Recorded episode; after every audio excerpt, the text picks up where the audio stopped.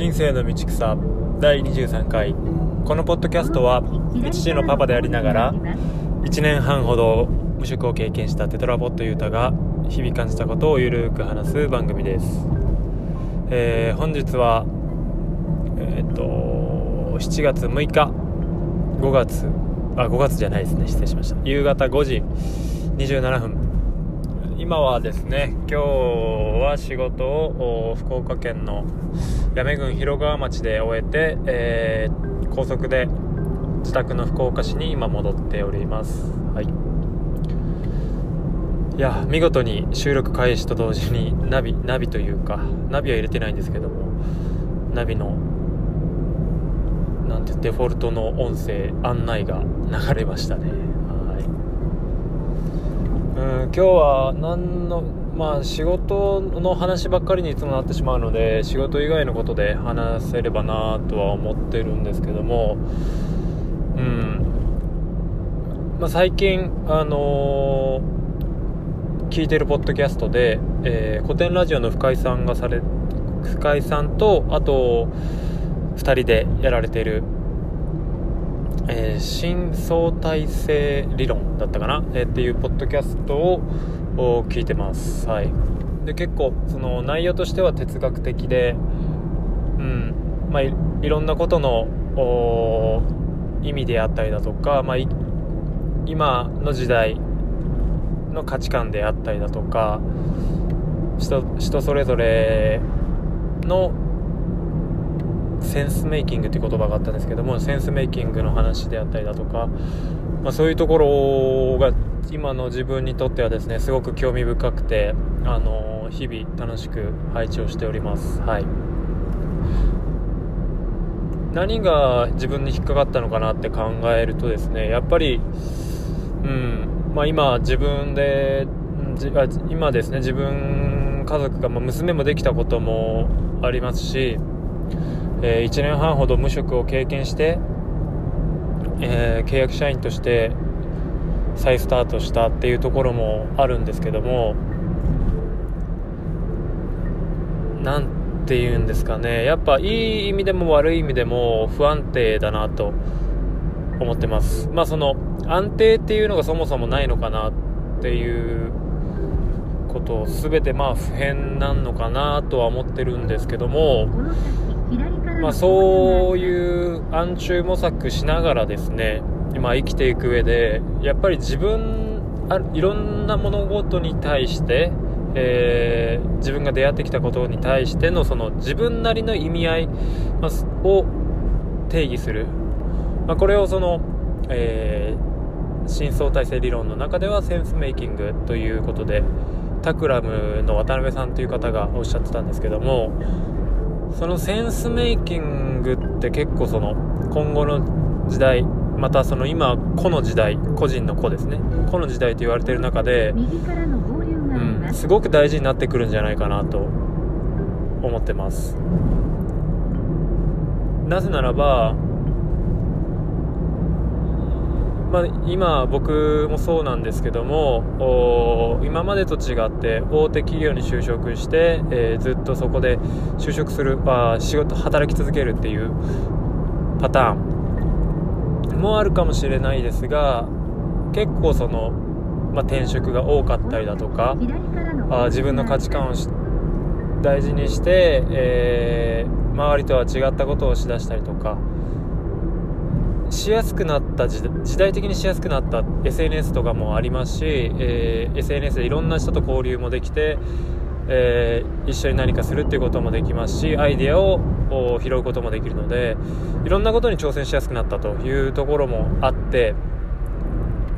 自分なりの生き方というか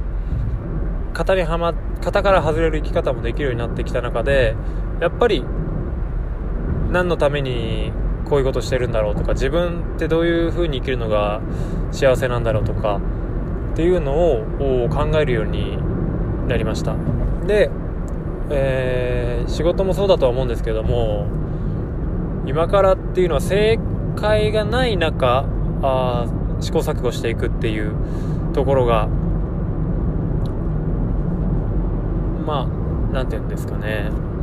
仕事で新しいサービスを出すにしても自分なりの生き方を貫いていくにしても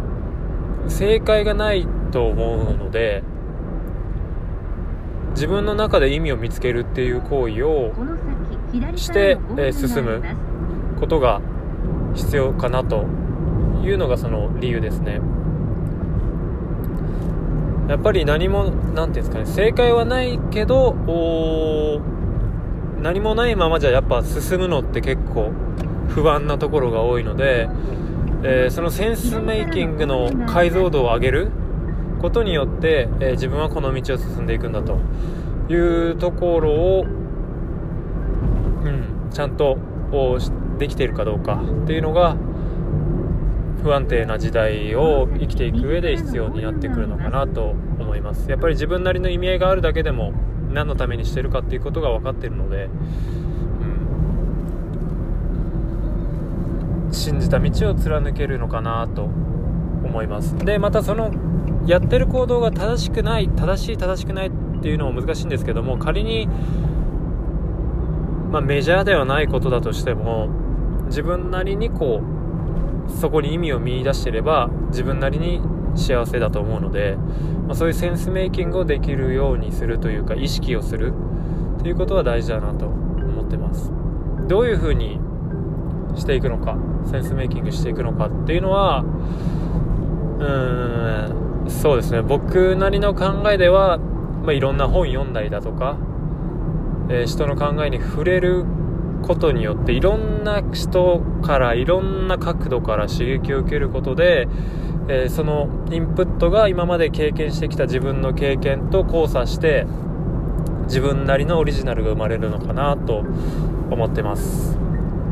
僕もやっぱりですねいろいろ今まで影響を受けてきた人はいましたし、えー、その時々によって影響を受けるジャンルも違いますし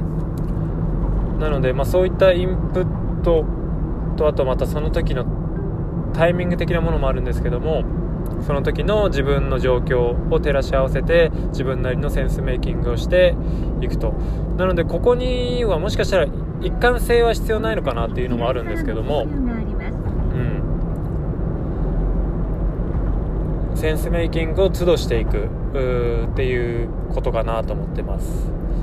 ただやっぱり中にはですねえー、っともう何十年後の夢がこういう風にあってここに向かって頑張っていくっていうところで、えー、長いスパンで、え、センスメイキングして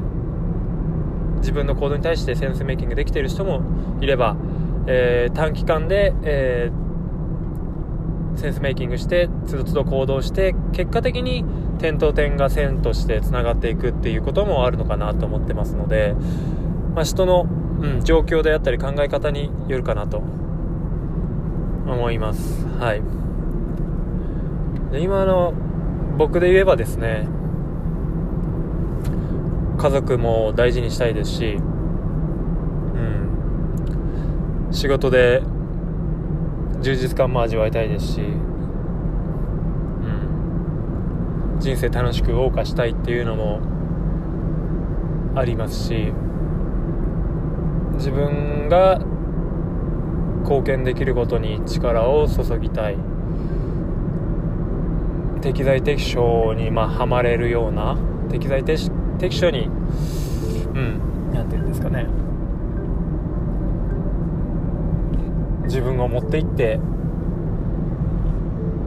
役に立てるようになりたいっていうところですかね、